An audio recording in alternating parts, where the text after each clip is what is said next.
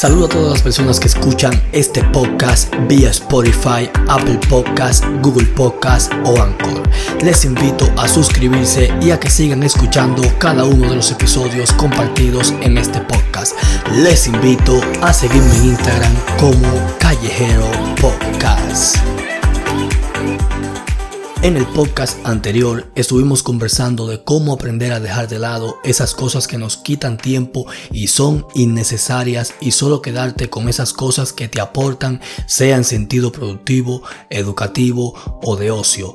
Pero en este podcast quiero orientarlo hacia esas actividades de ocio o mejor dicho, contenido de ocio o para ocio digital es, decir, si eres de esa persona que orientan sus momentos de ocio, eh, de tranquilidad en casa, sus momentos chill hacia lo digital, te haré unas cuantas recomendaciones fuera de hacer scroll en Instagram o en Twitter. Es decir, fuera de lo que es pasarnos todo el día eh, dándole hacia abajo a nuestro feed de, de Instagram, viendo fotos, viendo videos que al final no nos aportan nada de entretenimiento como tal solo nos quitan tiempo. Si eres eh, de esas personas que está suscrito a la plataforma de Netflix, te haré una recomendación sobre una serie que yo estoy viendo eh, particularmente y que está conquistando el público en los últimos días. Es ¿Quién mató a Sara?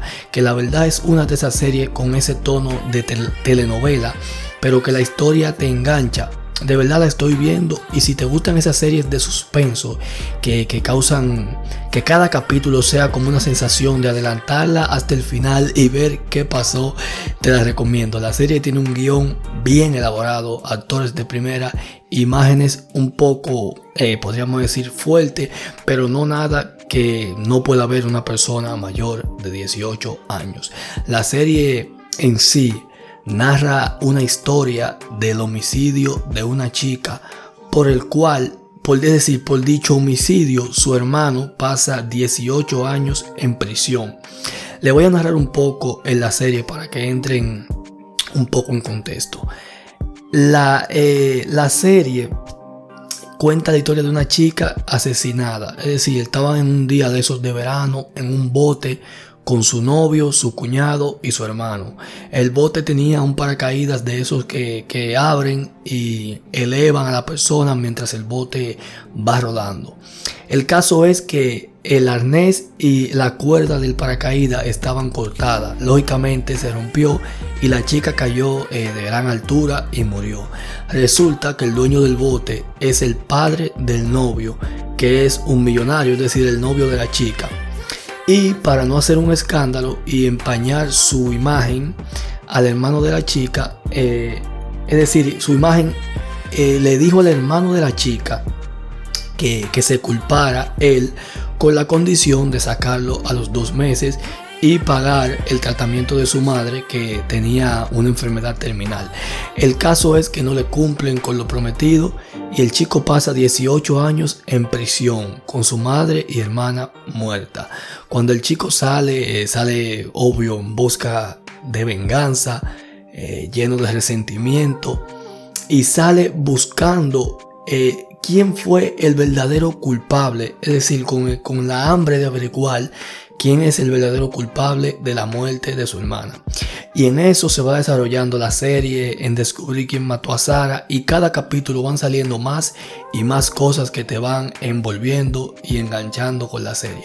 No les voy a contar más porque ya perdería la gracia si, será, si les cuento más, pero de verdad que se las recomiendo.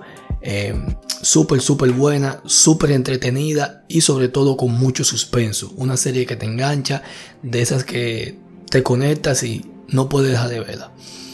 Otra actividad de ocio, ya pasando a otro tema, que a mí me parece muy interesante son los podcasts. Últimamente el podcast es algo que consumo tan habitual que la música ya la he dejado hasta en un segundo plano. Casi no consumo música porque dedico mi, mi suscripción en Spotify, en Apple Podcast a escuchar podcast. Eh, porque el podcast yo siento que tiene como una magia que que te envuelve. Claro, eso va a depender de cuál sea tu interés o qué tipo de contenido te guste consumir a ti. En mi caso me gustan los podcasts de estilo de vida, de cultura general, de tecnología, de ese tipo de cosas. Ahora mismo mi podcast favorito es eh, Un Café con Víctor, porque es un podcast que más que tecnología aporta muchos tips sobre estilo de vida, compaginar la tecnología con el día a día y me parece un excelente podcast que está eh, muy muy bueno. Ese es actualmente el podcast que yo estoy más consumiendo habitualmente. Pero siempre debemos orientar el contenido que escuchamos a lo que nos gusta para que, pero es decir, pero que nos guste y nos aporte, aunque sea, eh, aunque no sea conocimiento, pero por lo menos que te aporte un poco de buen entretenimiento, que te saque de la rutina, pero que te, aporte algo. Eh, no algo que, de, verdad no te vaya a gustar o que, o que lo hagas, lo escuches o lo veas por, por pasar el rato. ¿no? Tienes que tratar de orientar tú, lo que tú consumes, el contenido que consumes, a cosas que de verdad te gusten. Eh, viendo todas las plataformas de ocio que tenemos actualmente, me puse a pensar y viendo la tecnología que de cierto modo nos ha hecho la vida más cómoda en esos aspectos, me puse como a pensar en lo difícil que era el entretenimiento hace un tiempo atrás. Es decir, anteriormente si querías ver series, películas o lo que fuera, teníamos dos opciones. Una era la TV y la otra el cine. Y en ambas opciones no tenías la libertad de elegir lo que querías ver, el tiempo que quisieras y en el momento que quisieras, porque tenían un límite y era básicamente un contenido eh, que nos imponían. Era lo que, lo que el programador de televisión pusiera, ¿me entiendes? Aunque tuvieras un DVD, no había forma de tener un acceso tan constante a tanto contenido como lo tenemos ahora. Y eso es un gran avance. Es decir, pasamos de alquilar películas de DVDs a pagar una suscripción y ver todas las películas o series que queramos.